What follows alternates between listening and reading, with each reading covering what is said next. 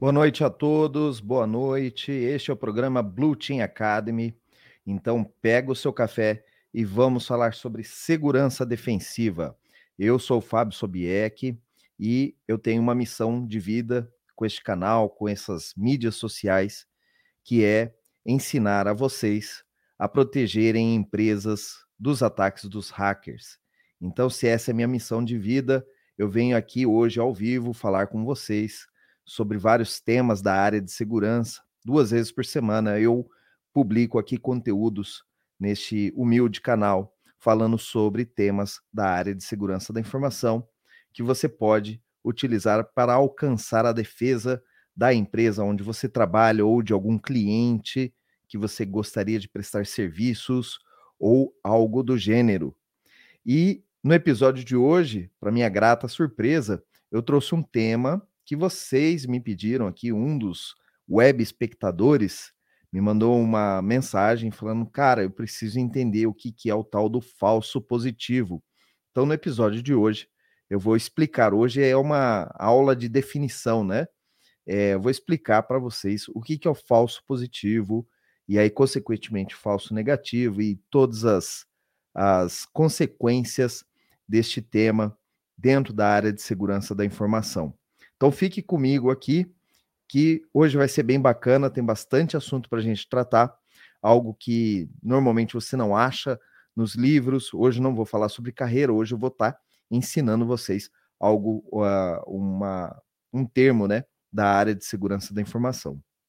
Mas antes da gente começar, é, se você gosta desse tipo de conteúdo, né, e hoje eu estou aqui com uma voz um pouco mais rouca, né, eu fiquei doente essa semana, mas consegui é, me recuperar bem, apesar dessa voz grave, que não é minha voz habitual. É, se você gosta então desse conteúdo, sabendo que essa não é minha voz habitual, e não quer perder nenhum novo conteúdo sobre segurança da informação, sobre temas de proteção de empresas, proteção de sistemas, de vaza contra vazamentos de dados, proteção dos ataques dos hackers, né? São coisas que você precisa utilizar dentro da área de tecnologia no seu dia a dia então eu publico duas vezes por semana, sempre vídeos novos, conteúdos novos aqui no meu canal.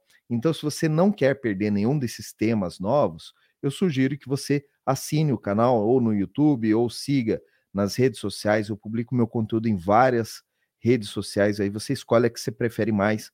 Tem no LinkedIn, tem no Twitter, tem na Twitch, né? Tem no Discord, tem em todas as, as mídias aí que suportam vídeos longos. Então, todas as semanas eu estou publicando é, temas é, da área de segurança. E, por exemplo, hoje eu estou ao vivo, né? Aqui em São Paulo são 20 horas e 33 minutos. Então, tem dia que eu entro ao vivo, tem dia que o programa é gravado. Quando, Fábio, que você entra ao vivo e quando você entra gravado? Eu não sei. Nem eu mesmo sei se eu vou entrar ao vivo, se eu vou entrar gravado. Então, fica uma surpresa para todos nós. E aí eu te convido a fazer esse desafio, né, de me assistir às terças e quintas normalmente, é quando eu publico esses conteúdos. Então, pode ser que você arrisca de pegar como hoje, que eu estou ao vivo, você pode mandar seu comentário, mandar aqui seu, a sua informação, é, e eu vou ler ao vivo aqui. Às vezes eu vou estar gravado, eu vou avisar, obviamente, ó, hoje é gravado, não precisa se preocupar que é, você pode mandar o seu comentário, eu vou ler o seu comentário depois, posso até responder dentro do próprio vídeo ali, nos comentários do vídeo, posso gravar um outro episódio para explicar aquilo que você está perguntando. Aqui a gente não deixa as pessoas com dúvida, certo? Então, fica o meu convite para você participar todas as semanas comigo aqui, tá ok, pessoal? Então vamos rodar a nossa vinheta aí para quem já está acostumado.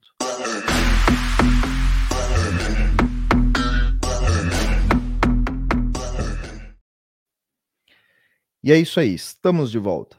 Bom, vamos falar então sobre o nosso tema principal, né? É, essa foi, como eu já comentei aqui no início, esse foi um tema pedido por uma, uma pessoa que assiste aqui o nosso canal, é, e essa pessoa ela queria saber, é, entender melhor por que, que é o falso positivo, né? E qual que é o impacto disso dentro de uma administração de segurança da informação, dentro do seu dia a dia. É, ela até me contou, não, posso dar muito detalhe, obviamente, né?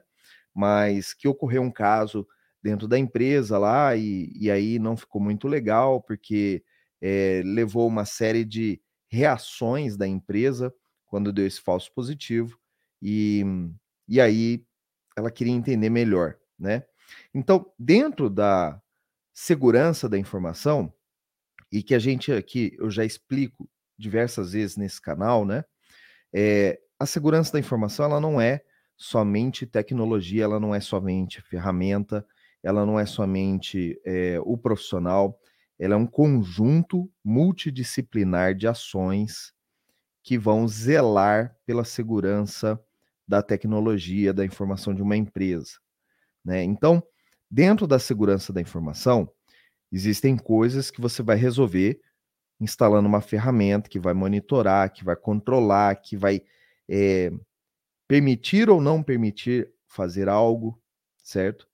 Às vezes, você resolve um problema de segurança da informação utilizando um processo, como por exemplo, é, quando você visita às vezes um prédio comercial e você chega na recepção desse prédio comercial, a pessoa tira uma foto sua usando uma webcam ou alguma coisa assim, faz o seu registro ali no prédio, na, na recepção do prédio, é, pega dados seus, né, seus dados pessoais, nome, telefone, e-mail, é, número de documento, às vezes eles até tiram uma cópia do seu documento, porque o que, que acontece? Se é, tiver um assalto, um roubo dentro daquele prédio, né, um incêndio criminoso, tudo, é, a, a organização, o condomínio, né, ele tem os dados de todos os visitantes que estavam naquele prédio.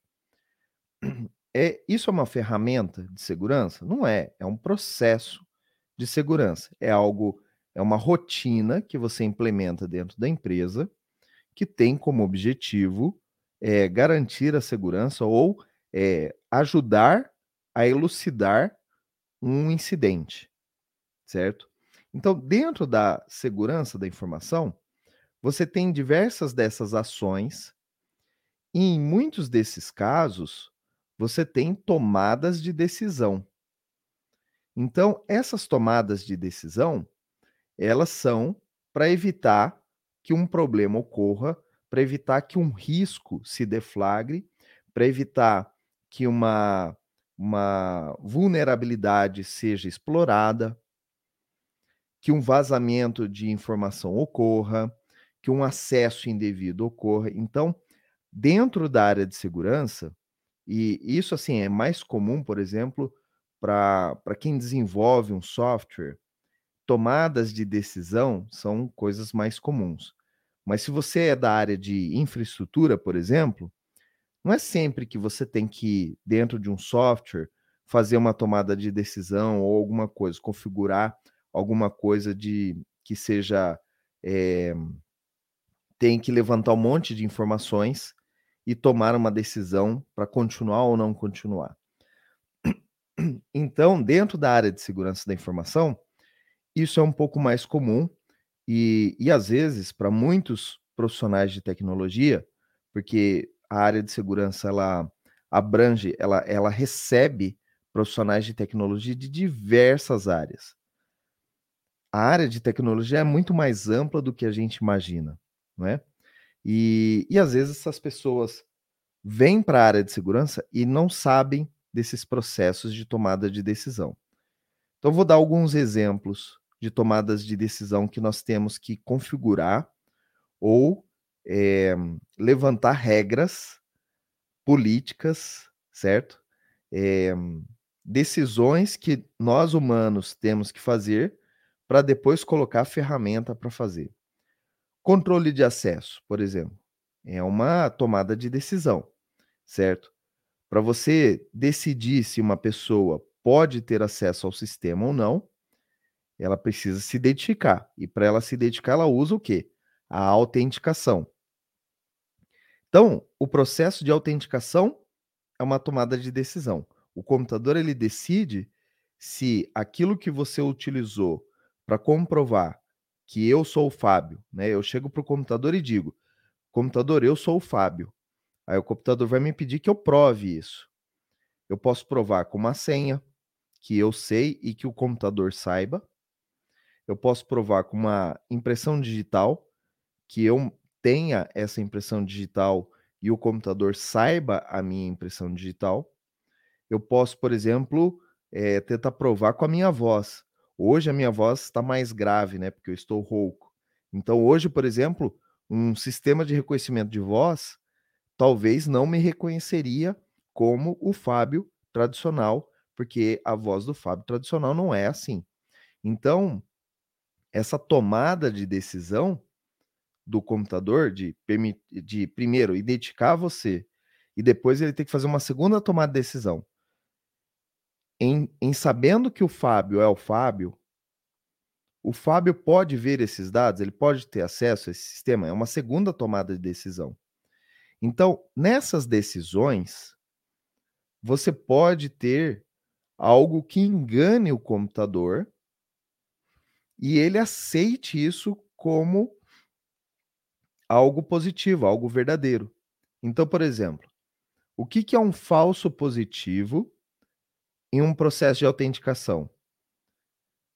O computador pergunta: quem está aí? É o Fábio. Ah, se é o Fábio, digite a senha. Aí meu filho sabe a minha senha. Ele vai lá e digita a senha. O que, que ele fez? Ele fez um falso positivo. Na verdade, não é o Fábio. É o meu filho. E aí, o meu filho, por ele saber a minha senha, ele conseguiu passar esse controle e ele conseguiu, através de um falso positivo, ele conseguiu ingressar no sistema. Além de controle de acesso, por exemplo, nós temos tomadas de decisão quando você tem, por exemplo, um firewall. O que, que é o firewall? Ele é uma tomada de decisão se eu deixo passar uma informação através da rede ou não.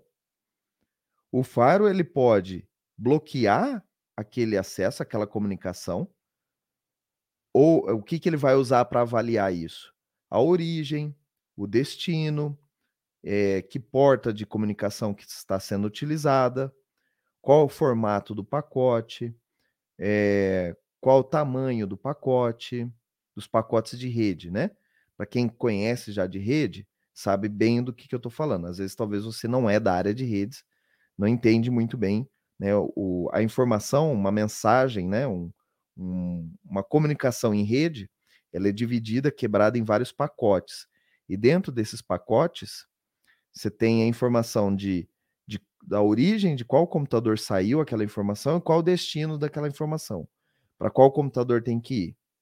E você tem outras informações também que ficam no cabeçalho do pacote, que diz, é, por exemplo, isso aqui é um pacote de voz, isso é um pacote de vídeo, é um pacote de página web, é um pacote de transferência de arquivos. Então, você tem uma série de informações ali. O firewall, ele usa todas essas informações, ele olha uma tabela de regras que ele tem, que pode ser regras estáticas ou regras dinâmicas, e ele faz a tomada de decisão dele.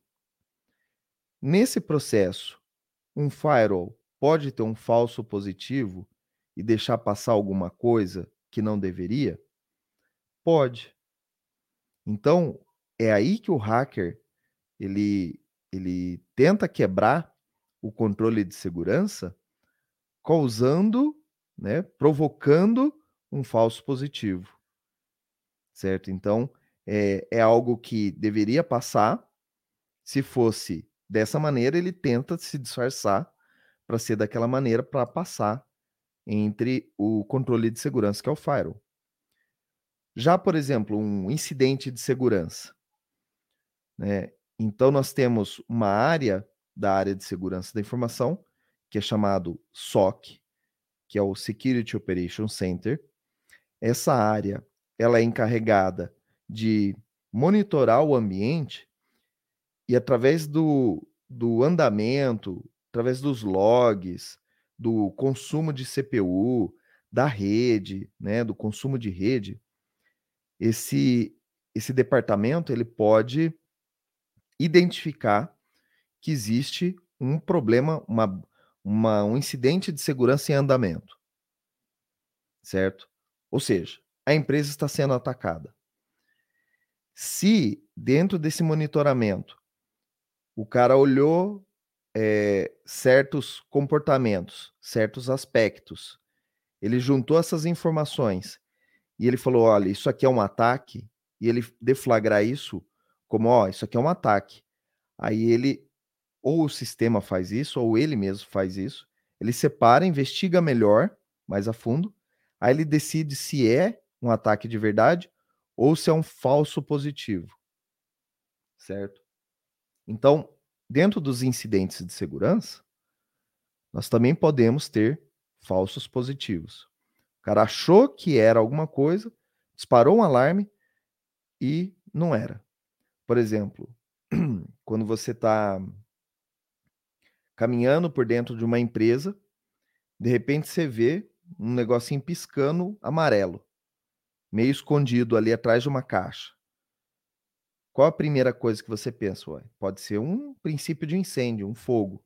Aí você vai lá e dispara o alarme de incêndio, depois verifica, vê que não era. Era uma luz, um pisca-pisca ou alguma coisa que estava falhando e, e ficava dando a impressão que era algo flamejante. Mas aí você já disparou o alarme. Então você fez um falso positivo.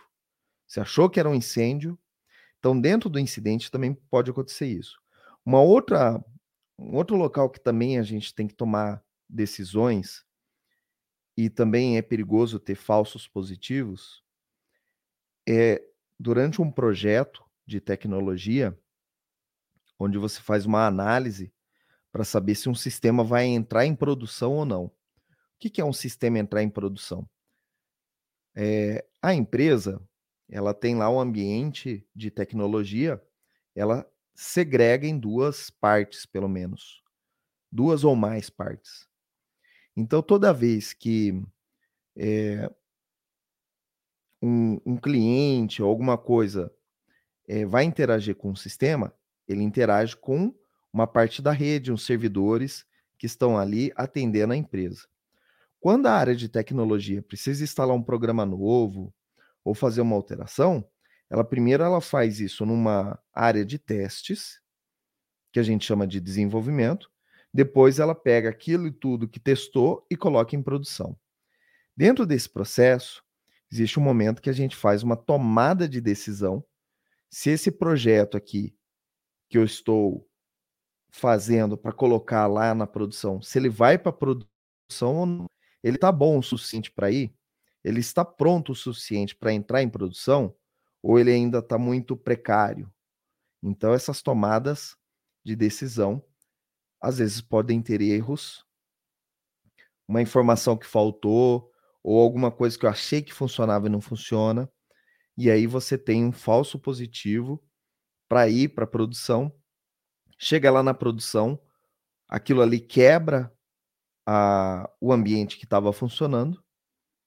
Então o sistema estava funcionando, eu coloquei esse componente novo de software dentro do sistema, quebrou o sistema.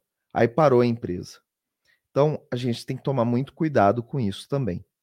Então, isso é o que, mais ou menos, né, dentro de segurança da informação, o falso positivo ele pode ter diversas conotações. Pode ser, é, vamos dizer assim, tem lugares que o falso positivo é bom, tem lugares que o falso negativo, que é o contrário, né? É algo que a gente acha que não é e na verdade é, né? Então, ele é pior do que você ter um positivo. E porque a vida da gente, infelizmente, não é feita de zeros e uns. Na vida a gente não, não tem esse binário, né? Nós temos diversas situações adversas. E é para isso que a área de segurança da informação trabalha, justamente para evitar essas situações adversas dentro da empresa, tentando reduzir ao máximo que essas situações adversas ocorram, né? E que a gente possa deixar dentro da empresa é, um ambiente confiável, íntegro e disponível, que é a nossa missão como profissional de segurança, que é confidencialidade, integridade e disponibilidade.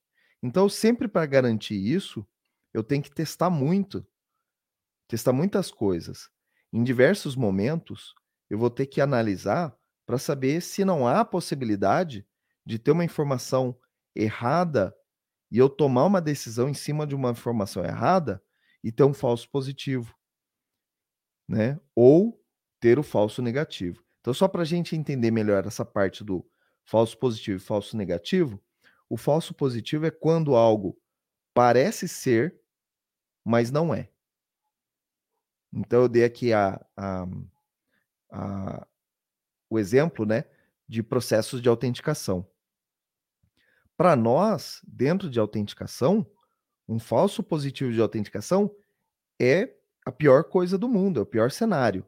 Como que uma pessoa que não é o Fábio consegue se autenticar pelo Fábio, né? E o sistema não foi capaz de detectar isso e evitar esse problema.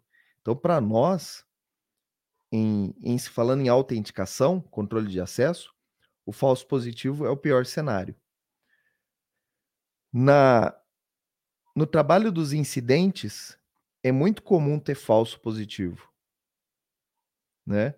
Por quê? Porque você tá ali trabalhando com informações, considerações, aí você pega aquilo, fala, olha, eu acho isso aqui, olha, aumentou a temperatura, tem fumaça, tem brilho, eu acho que isso aqui é fogo. Aí você leva para um lugar, testa, vê se é fogo mesmo, e aí você aciona o bombeiro ou não. Então, dentro da segurança da informação, quando você vai trabalhar incidentes, o falso positivo, ele não é ruim. Significa que você está coletando mais informações para tomada de decisão. Mas, na hora de análise de incidentes de segurança, lá no SOC, se eles tiverem um falso negativo, é o pior cenário para eles. Por quê? Imagina se ele está lá olhando o ambiente. Aí ele está vendo alguma coisa que está passando ali pela rede, o sistema está dando alguns sinais para ele, né? Está mostrando, olha, tem alguma coisa anormal aqui. E aí ele faz uma investigação e fala, não deve ser nada. E na verdade era. Então, falso negativo é quando você pensa que não é e na verdade aquilo lá é algo ruim ou, ou é algo que você achava que não era. Então, nesse cenário do SOC, o falso negativo é algo a ser combatido. Eu não posso deixar passar coisas ruins. Ah, mas e o falso negativo de autenticação? O que, que é um falso negativo de autenticação? Quando eu sou realmente o Fábio, eu tento me autenticar no sistema e o sistema não me deixa entrar. É ruim para o Fábio? É ruim para o Fábio. Mas em, se você pensar pela empresa, é melhor você deixar um usuário de fora do que você deixar um cara que não é usuário entrar. Certo? Então, por exemplo, hoje que eu estou rouco, se eu fosse para um sistema de autenticação baseado em voz, com certeza eu daria um falso negativo porque o sistema vai acusar, e falar, não, esse aí não é o Fábio. Por exemplo, impressão digital. Vocês já viram algumas pessoas, elas têm, um, não é uma doença, mas é uma situação chamada de ácido úrico. E aí a camada da pele dos dedos aqui, ela ela se desfaz, né? A pessoa perde um pouco da pele e consequentemente fica mais difícil para os sistemas de computação detectarem a, a sua, o relevo da sua impressão digital. Gente, isso para nós é um, é um caso de, é, por exemplo, se a pessoa não consegue se autenticar com a impressão digital, ela vai ter um falso negativo. Ele vai tentar, é o Fábio de verdade, o Fábio vai tentar se, se autenticar e não vai conseguir. Eu tenho, por exemplo, aqui um computador, que é esse que eu estou usando agora, que ele tem um leitor de impressão digital. E eu utilizo isso para ligar o meu computador ou não. E às vezes, mesmo sendo eu legítimo, eu tento fazer a minha impressão digital e o leitor não reconhece. Então, é, é comum, né? Na autenticação, é melhor para nós ter o falso negativo do que você ter o falso positivo, que é deixar uma pessoa que não é o Fábio, mas tem impressão digital semelhante à do Fábio, acessar o computador do Fábio, tá? Então, a gente tem que analisar. Quando perguntam para mim, é, é ruim o falso positivo? Depende, depende do contexto. Dependendo do contexto é bom, dependendo do contexto é ruim. Então a gente tem que analisar. Uma outra coisa que a gente tem que sempre analisar é quando eu vou fazer uma, uma aplicar um controle de segurança sobre uma tecnologia, eu tenho que avaliar se nessa tomada de decisão que eu vou fazer, se podem ocorrer falsos positivos e falsos negativos. Se podem ocorrer, eu preciso fazer como se fosse uma árvore binária com todas as, as possibilidades de falso positivo e falso negativo e avaliar essas possibilidades. O que para mim, nesse, nessa condição, nessa empresa, nesse sistema, se eu tiver um falso positivo, é ruim para a empresa? Ah, não, não é ruim. É melhor ter um falso positivo do que um falso negativo. Então, você tem que entender isso para você avaliar quando você vai colocar um, um sistema de controle de acesso ou de firewall, aonde tem essas variáveis de falso positivo, falso negativo, e explorar todas essas condições. É, é a mesma coisa que a gente fosse fazer quando a gente estuda no começo da área de, de, de tecnologia, a gente estuda binário, né? E aí você descobre que existe um tal de tabela verdade. E aí você tem o as end, o or, né, que é o ou, o e, né, as conjunções.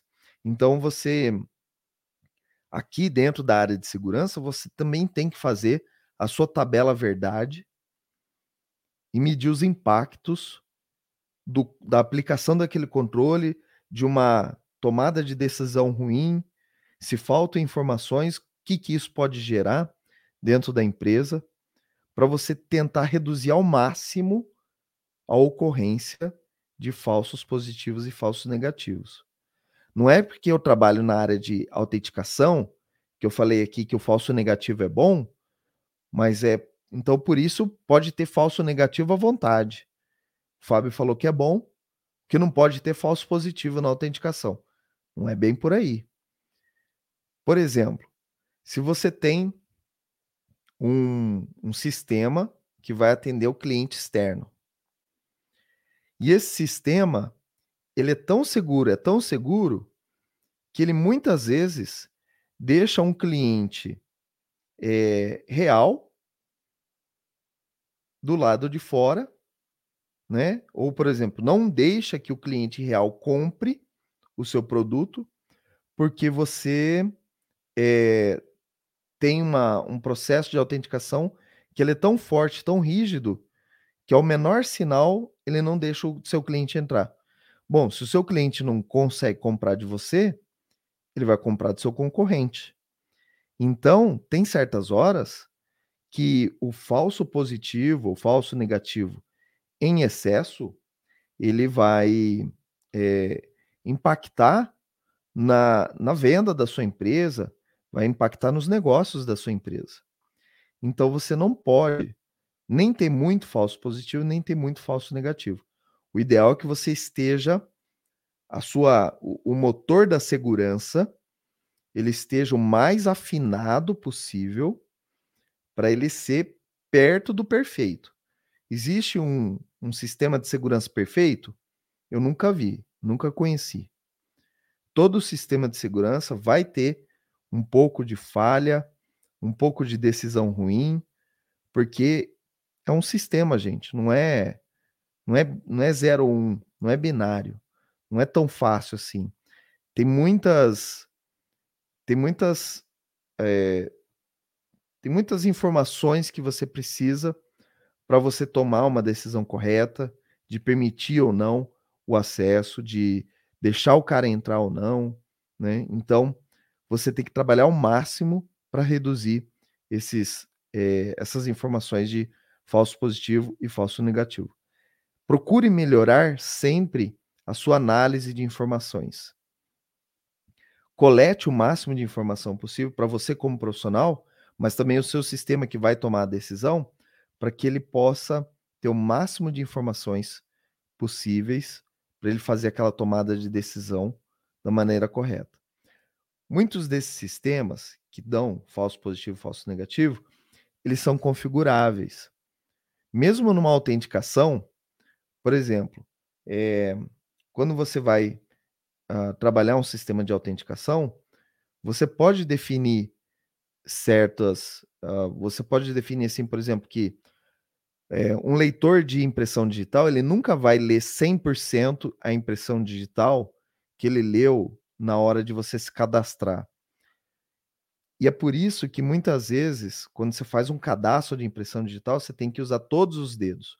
Para quem já tirou carteira de motorista ou carteira de identidade, sabe que quando vai lá no, no, no governo, né, para tirar a sua carteira de, de identidade, você tem que colocar todos os dedos. Por quê? Porque nem sempre é, é, nenhum leitor, nenhuma. É, o, policial lá, quando ele vai fazer análise de impressão digital, ele vai ser 100%. Então ele chega o mais próximo possível. Então, quanto mais informação você tiver, mais fácil vai ser essa tomada de decisão para o sistema e para você também, tá?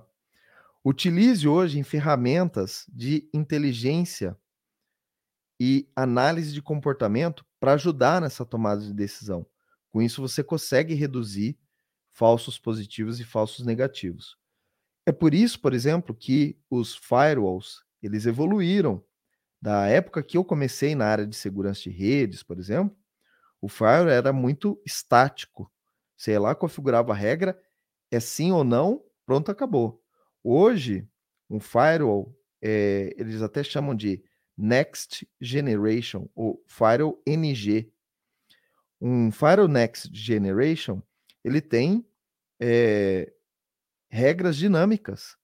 Então, baseado em certos contextos, tal, o Firewall vai te permitir ou não, por mais que ele não tenha 100% de certeza, né, que ele deve permitir aquele pacote ou não, mas ele faz uma votação ali em diferentes aspectos que ele pega de informação e ele toma a decisão. Então, de novo, quanto mais informações você tem, melhor para o teu sistema tomar decisões, certo? Até mesmo a autenticação hoje em dia, ela também usa comportamento.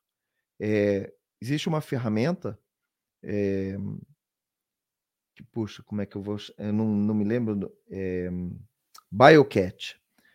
Essa ferramenta, por exemplo, ela faz uma análise do comportamento do usuário, como ele segura o celular, se ele está segurando o celular de pé, deitado, de bruços, né, pelo acelerômetro do celular, por exemplo.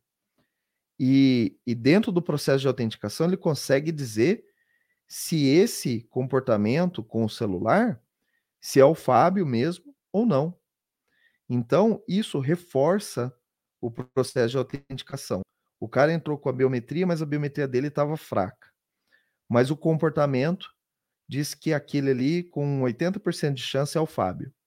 Então, é, com 50% da biometria mais 80% do comportamento, eu vou deixar ele entrar.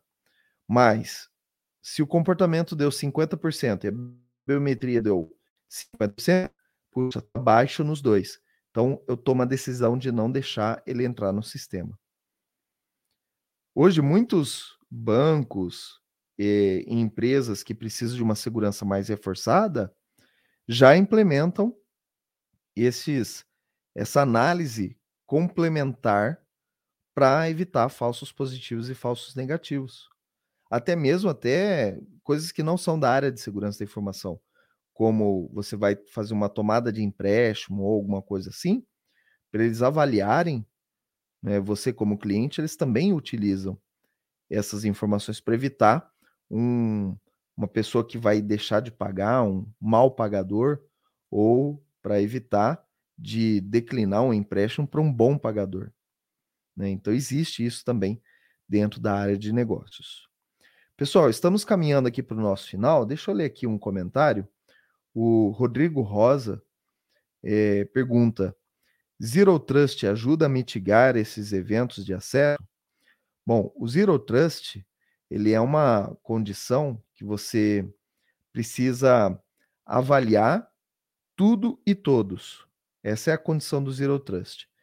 É, por isso que chama a tradução literal seria confiança zero. Que significa o seguinte: antigamente, na área de segurança, o que, que a gente fazia? É, era uma proteção ao estilo medieval.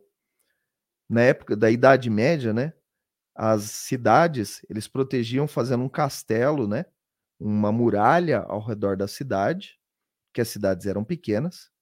Então você construía uma muralha ao redor nos cantos dessas muralhas, você colocava lá é, torres vigias, botava os arqueiros, então todo mundo que chegasse e que não era conhecido da cidade tomava flechada. E dentro da cidade você tinha circulação livre. Até hoje, se você visitar algumas cidades da Europa, ela tem um pouco disso. Né? Se você for em Israel e visitar Jerusalém, você vai ver que Jerusalém tem uma parte da cidade que ela é toda cercada, porque isso é antigamente, né, Idade Média. Então, dentro do, das empresas, a gente também usava isso. Então, se você está dentro da empresa, você está seguro. Então, você tinha acesso total às aplicações. Às vezes não pedia nem autenticação, porque você está dentro da empresa. Ah, mas como é que eu faço para aquele funcionário que está fora da empresa e precisa acessar um sistema que está aqui dentro da empresa. Aí você dava uma VPN para ele. Ele acessava via VPN, entrava no, na rede da empresa, conseguia acessar o sistema da empresa. Bom, se ele está na VPN, está autenticado. Então, esse era o modelo de segurança anterior. O que, que acontecia? O hacker ele entrava dentro do seu, é, do seu cercadinho ali, dentro da sua cidade, do seu reino, né, do seu feudo, e ali dentro ele tinha acesso livre. Às vezes o próprio usuário de dentro da empresa, ele era o seu atacante. Quantas vezes a gente não teve que trabalhar aqui é, o, o insider, o atacante de dentro, certo? Então, a partir disso daí foi criado esse modelo de Zero Trust. Então você não confia nem mesmo em quem está dentro do seu cercadinho, quem está dentro da sua empresa. Então, dentro da sua empresa, por mais que eu implemente o Zero Trust, certo? Ele vai ajudar a reduzir o falso positivo, o falso negativo, mas ele não vai eliminar totalmente. Por quê? Porque com o Zero Trust eu preciso confiar mais naquela pessoa. Então ele tem que me mostrar mais quem ele é, ele tem que se autenticar de novo, certo? Então, toda vez que ele vai se autenticar você está impondo mais autenticações para o seu usuário, você, você está impondo mais regras para o seu usuário, mesmo ele estando dentro da sua empresa. Então você pode, por um lado, aumentar os, as autenticações falhas, né, os falsos positivos, falsos negativos, mas por outro lado, você está exigindo mais informação e aí você consegue contribuir e aí você tem que pesar, né, balancear isso para evitar né, reduzir ao máximo falso positivo e falso negativo. Então, respondendo diretamente, o Zero Trust ele não resolve. Pode ser que às vezes ele até complique, tá? É, o Rodrigo mandou aqui, Fábio, eu fiz uma afirmação. Bom, essa é a minha opinião, tá, Rodrigo? Pode ser que a gente converse mais sobre isso, né? Então, uh, talvez você coloque mais opções aqui, que aí me faça entender o seu ponto de vista, tá? É, que mais? Gostei da analogia, né? O Cricket Games, calma, meu jovem. É, tô calmo, só disse que fiz uma afirmação. Beleza, pessoal. É isso. É, mas assim, o, o, o Zero Trust ele vai trazer mais informações para você. E aí, como eu comentei aqui, se você tem mais informações, você consegue então trazer, é, fazer tomadas de decisões mais assertivas, né? usando comportamento, utilizando, é, por exemplo, se ele está num dispositivo que eu já conheço ou não, né? Então eu posso, por exemplo, o firewall, ele tomar uma decisão, ah, eu sei que ali tem um agente, tem uma chave de criptografia, então eu sei que aquilo ali é uma origem é, boa, né? Uma origem é, confiável, certo? Porque um atacante ele está dentro da sua rede, ele pode falsificar um endereço IP, ele pode falsificar o um endereço MAC.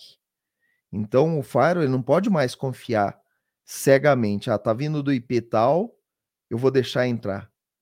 Ele, te, ele precisa de mais informação para ele poder deixar entrar ou não, né? Para evitar um falso positivo, um falso negativo.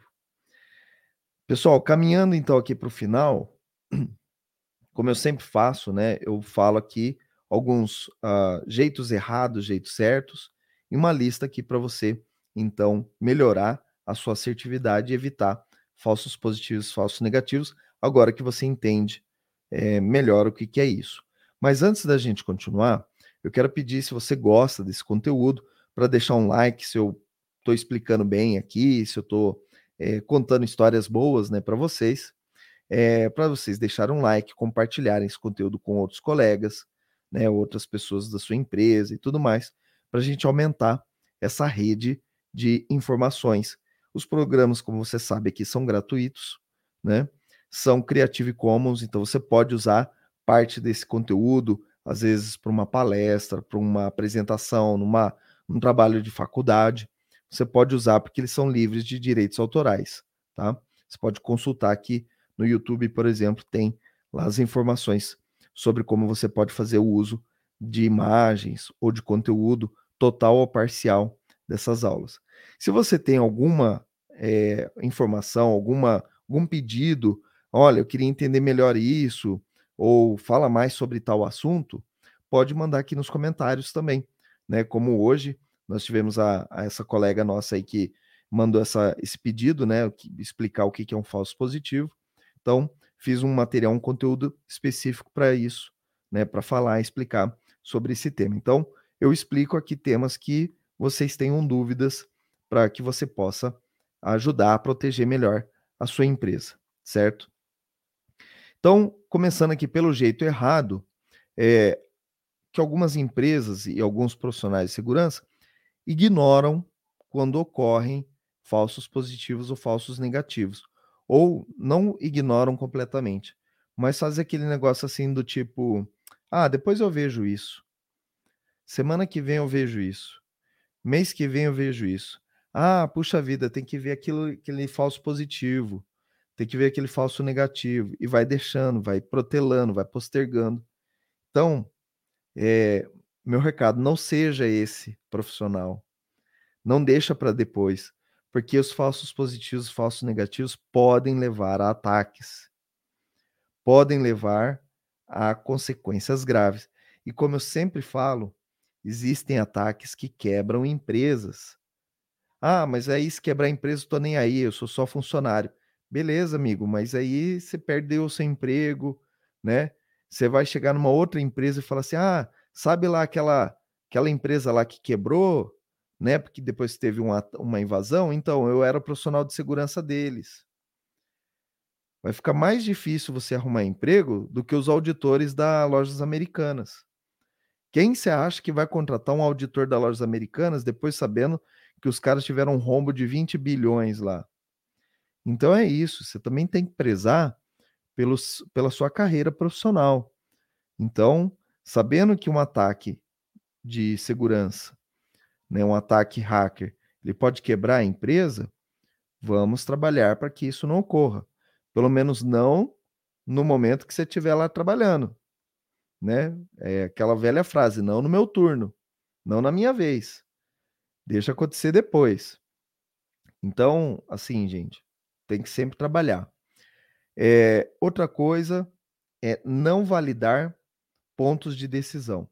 toda vez que teu programa, tua regra de segurança, a, teu controle de segurança, ele precisa ter uma tomada de decisão se ele vai ou não vai, se ele deixa ou não deixa, se ele permite ou não permite, se ele libera ou, ou, ou bloqueia, sempre valide essas decisões, sempre teste isso exaustivamente. Teste N possibilidades. Não é assim fazer aquele testezinho de desenvolvedor. Ah, fiz aqui, entrei um mais um igual a dois, deu certo, passou, bateu. Preenche lá um cadastro, abre lá o formulário, A, digita A em tudo, digita um em tudo, passou, valeu. Nós da área de segurança, a gente tem uma responsabilidade bem maior na nossa mão. Então, valide todas as decisões que os seus sistemas têm que tomar ao longo do processo. Então, o jeito certo é o que a gente chama de estressar a ferramenta de decisão. O que é estressar a ferramenta de decisão? Faz lá uma tabela verdade com tantas possibilidades que podem ter e testa todas essas possibilidades dentro da sua ferramenta. Está configurando um firewall? Vai lá, testa o firewall, testa todos os protocolos, vai testando. Ah, eu tenho 20 regras no firewall, testa as 20 regras. Poxa, mas isso dá trabalho. Dá trabalho. Mas pelo menos a empresa não vai ser atacada. Então, gente, avaliem na implementação e depois de alguns dias monitorem o resultado das, dessas avaliações. Então, você fez lá né, um, um, um processo, colocou ele para funcionar. Deixa ele funcionando umas, umas duas semanas, uma semana depois, duas semanas depois, vai lá e volta. Checa de novo. Vê se não tem nada que você não esperava. Às vezes você pode. É, vou contar aqui rapidinho uma história, porque a gente já passou muito do tempo. Um colega nosso foi lá ele botou regras de firewall e ele tinha certeza que estava tudo certo. Voltou uma semana depois. Cara, tinha bloqueado um monte de requisição e que era requisição de cliente. A empresa deixou de vender, caiu é, vendas da empresa por causa de uma regra do firewall. Então, gente, era uma situação que ninguém esperava, nem ele que fez a regra do firewall, nem a área de negócios. Então era um negócio que o cara foi lá, botou a regra e esqueceu de olhar. Cara, se botou a regra, fica ali monitorando, vê se está funcionando, vê se não está barrando coisa que não deveria, vê se está tudo certo. Passou uma semana, volta lá, vê se tá tudo, se continua tudo certo, tá? Então tem certas coisas que é igual vinho, amadurecem com o tempo, melhoram com o tempo. Então Preste atenção nisso daí. Então, aqui, três passos para a gente trabalhar isso daí. Primeiro, entenda se há possibilidade, dentro do seu controle de segurança, se há possibilidade de ocorrer falsos positivos e falsos negativos. Ah, Fábio, eu estou lá implementando uma esteira de, de DevOps. Será que você vai ter alguma condição que vai dar um falso positivo, vai dar um falso negativo? Ah, Fábio, mas eu não estou mexendo com Fire, não estou mexendo com controle de acesso. Meu negócio aqui é, é segurança física, é extintor de incêndio. Será que pode ter alguma situação que vai dar um falso positivo, um falso negativo? Será que um falso alerta de incêndio, o cara pode pegar um extintor de incêndio e jogar lá em um lugar e acabar danificando alguma coisa? Então, explore o máximo. Segundo, entenda o impacto de um falso positivo ou o impacto de um falso positivo na sua situação, na sua empresa, no seu sistema, naquilo que você está avaliando. Se é algo que pode danificar, que pode causar um prejuízo muito grande, aí sim que você tem que ter mais cuidado para evitar um falso positivo, falso negativo. E terceiro, realize aquele estresse de ferramenta. Avalie, reavalie. Dá um tempinho, avalia de novo, reavalia. Não canse de avaliar. E aí um dia você vai me agradecer, Fábio. Lembra daquele dia aqui no vídeo que você estava rouco, você falou: avalie, avalie, avalie de novo. Pois é, na terceira avaliação eu peguei um erro que eu não esperava ter, você salvou minha vida. Espero que um dia vocês venham me falar isso. É, deixa eu ver aqui mais uma informação, né? Ler mais um, um comentário aqui para a gente encerrar. Nesse caso, por isso muitas empresas usam Guardcore, pois ele mostra um mapa de conexões. Você conhece? Cara, eu não conheço o Guardcore, porque eu acho que não é minha área. Eu trabalho mais com controle de acesso, então eu tenho mais um, é, contato com as ferramentas de controle de acesso. Mas o nome não me é estranho, tá?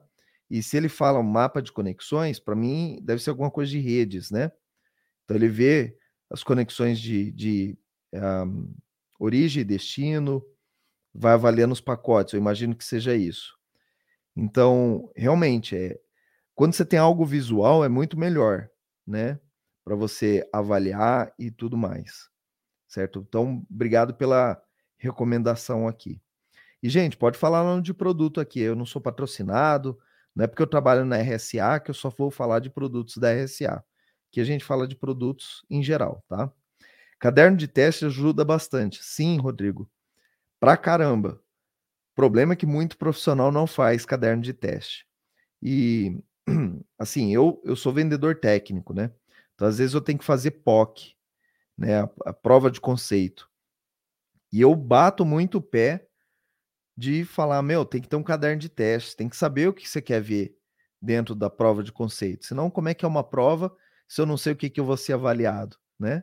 Mesma coisa, eu vou chegar lá na faculdade, prova surpresa. Mas o que, que eu vou ser avaliado? Não sei. Senta aí e faz a prova. Então, é, realmente, caderno de teste ajuda bastante. Mas dentro da área de segurança, é, vai ter muitas vezes você vai ter que extrapolar o caderno de teste, tá? Porque às vezes a gente, como profissional de segurança, a gente sabe mais do, das tretas, né? Mais dos ataques do que a área que vai fazer o caderno de teste e tudo mais. Então sempre dá para você tirar um coelho da cartola, sempre dá para você tirar um teste novo que alguém não pensou ainda. Quanto mais pessoas pensando, melhor, tá? Isso aí. Uh, boa, caderno de teste é muito importante. E é isso aí, pessoal. Encerramos aqui mais os, os comentários de hoje. Obrigado pela participação de todos. É, obrigado por me acompanharem até aqui. Era isso que eu tinha para explicar, né, sobre falso positivo, falso negativo. Não deixe de mandar sua, seu, seu pedido aqui de, de programa ou de pauta. Eu também tenho um outro programa que está um pouco uh, inativo, né? Que é o Conversa Segura, onde eu converso com profissionais da área de segurança da informação que já estão estabelecidos no mercado e tudo mais, um pouco para entender como é que foi o começo de vida desses profissionais, como eles começaram na carreira de segurança. Então, se tem algum profissional que você gosta, que você admira, e você quer saber a história de vida desse profissional, poxa, como é que o João chegou aí na área de segurança, como é que ele começou, mande aqui para nós e, e, obviamente, né, com o seu comentário, com o seu pedido, fica mais fácil para eu chegar nessas pessoas e conseguirem trazer essas pessoas aqui para o programa para a gente conversar. Então, o objetivo do Conversa Segura é justamente para saber é, como que as pessoas começaram na carreira de segurança e aí vocês vão se surpreender em saber que muitas, muitas vezes a carreira de segurança no começo é difícil para todo mundo. Foi difícil para mim, foi difícil para várias pessoas que hoje estão estabelecidas e tudo mais. Então, às vezes você vê lá um cara, pô, o cara é top, manja pra caramba, tal. No começo ele não manjava nada, ele sabia zero de segurança. Igual todo mundo, igual um dia eu também fui, né? É, igual alguns de vocês ainda são, né? Então, ah, é bastante interessante a gente assistir essas conversas com outras pessoas para saber o início da carreira. Então, mande suas sugestões. Muito obrigado, pessoal, e até a próxima semana. Valeu, tchau, tchau.